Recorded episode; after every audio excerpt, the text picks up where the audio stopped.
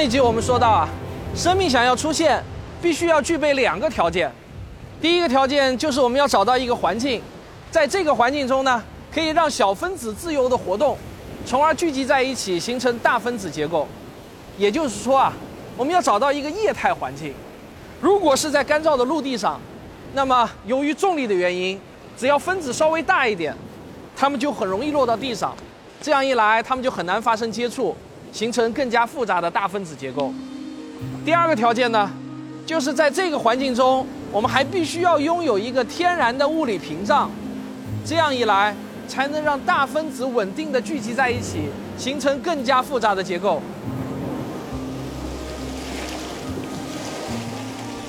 要知道啊，在纯粹的液态环境中，分子呢最终是一定会均匀的扩散在液体中的。这就好像啊，我们把一块方糖。扔到这瓶水中，那么糖分子啊，最终一定会均匀的扩散在水中，而不可能反过来，它们重新又聚集成一块方糖。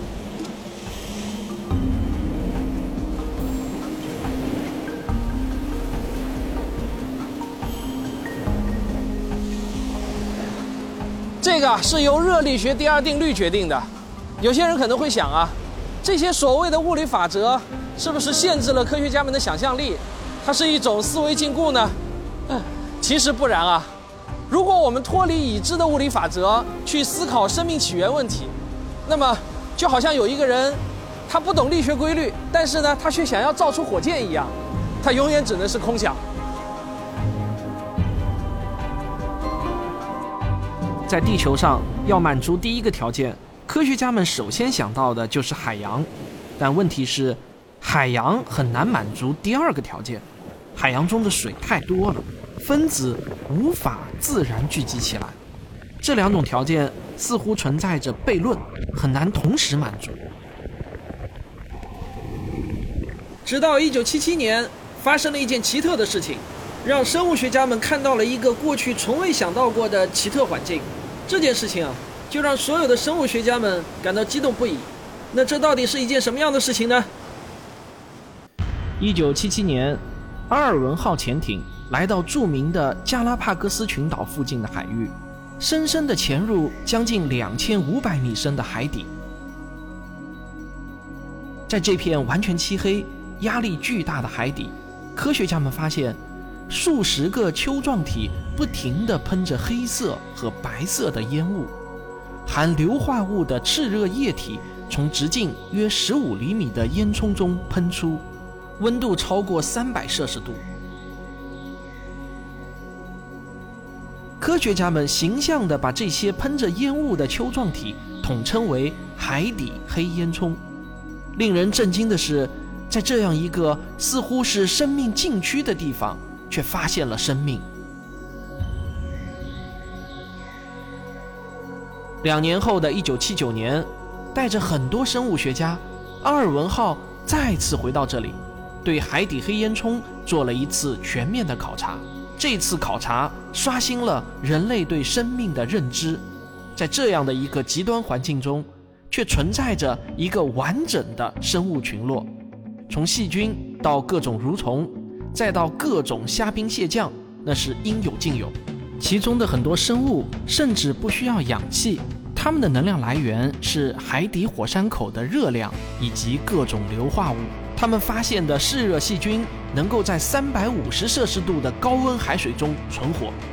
这一次发现彻底刷新了人们对生命的旧有认知。海底黑烟囱的发现啊，就激发了一大波科学家的热情。他们最先想要解决的问题就是呢，这些黑烟囱啊，哎，到底是怎么出现的呢？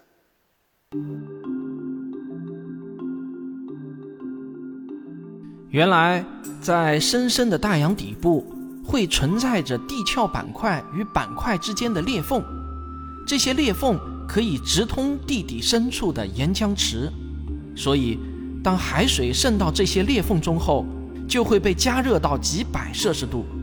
热的水比冷的水轻，所以这些滚烫的水就会从裂缝中喷涌而出。在这个过程中，来自地底深处的各种化学物质也被带了出来。这样一来，构成生命物质的各种化学原材料就有了。热水遇到了冷水就会被降温，然后那些被带出来的化学物质就会慢慢沉淀下来，在大洋的底部形成厚厚的沉积物。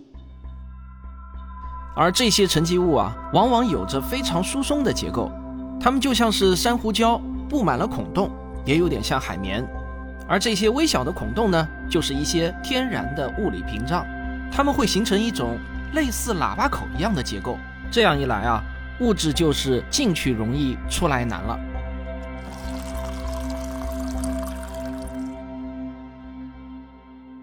于是。生命起源所需要的两个重要条件，就都奇迹般的同时具备了。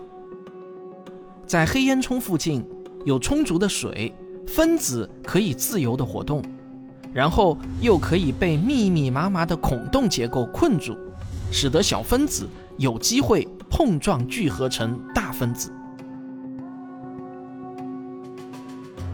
大分子进一步聚合成更大的分子，复杂结构。就在这样的碰撞聚合中逐渐形成了。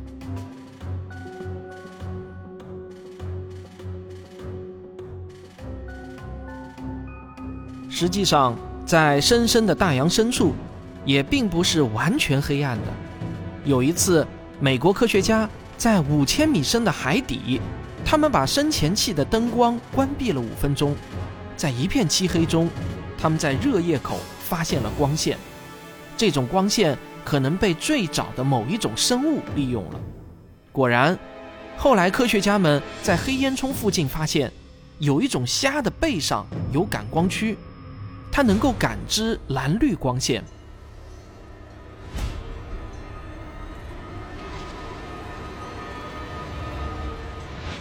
可能你以为啊，要寻找生命起源于海底黑烟囱的证据。那就必须要到深深的大洋底部去，其实啊，你别忘了，地球上的海洋与陆地那一直都是在变迁的。远古时期的海底，到了今天，那完全就有可能是陆地了。所以呢，我们完全有可能就在陆地上找到黑烟囱的遗迹。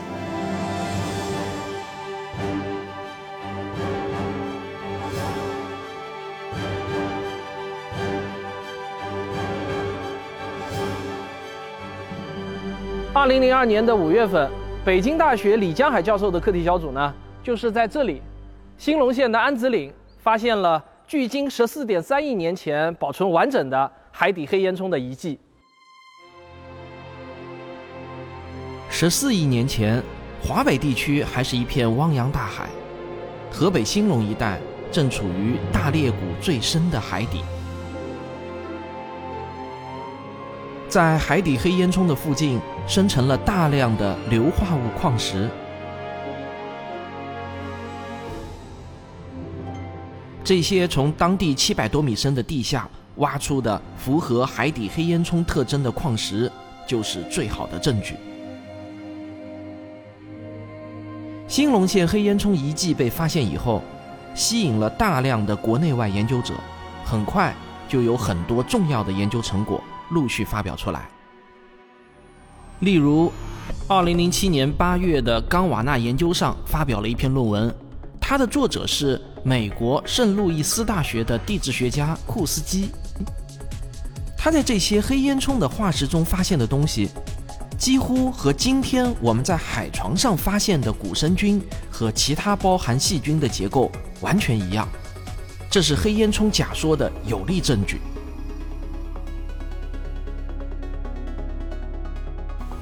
生命的黑烟囱起源假说是目前科学界接受度最高的一种假说，在全世界任何一个自然科学博物馆啊，讲解员都会给你讲一个生命从海洋爬上陆地的故事，它甚至影响到了我们探索外星生命的方向。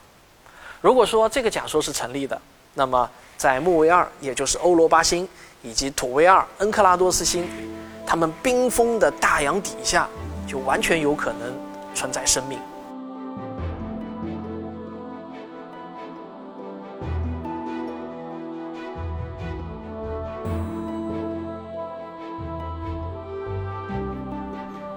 不过，生命诞生于海底黑烟囱的这个理论啊，到目前为止，我们还只能说它是一种假说，因为一个理论决定它能不能成立，最关键的呢，还是要看实验数据的支持。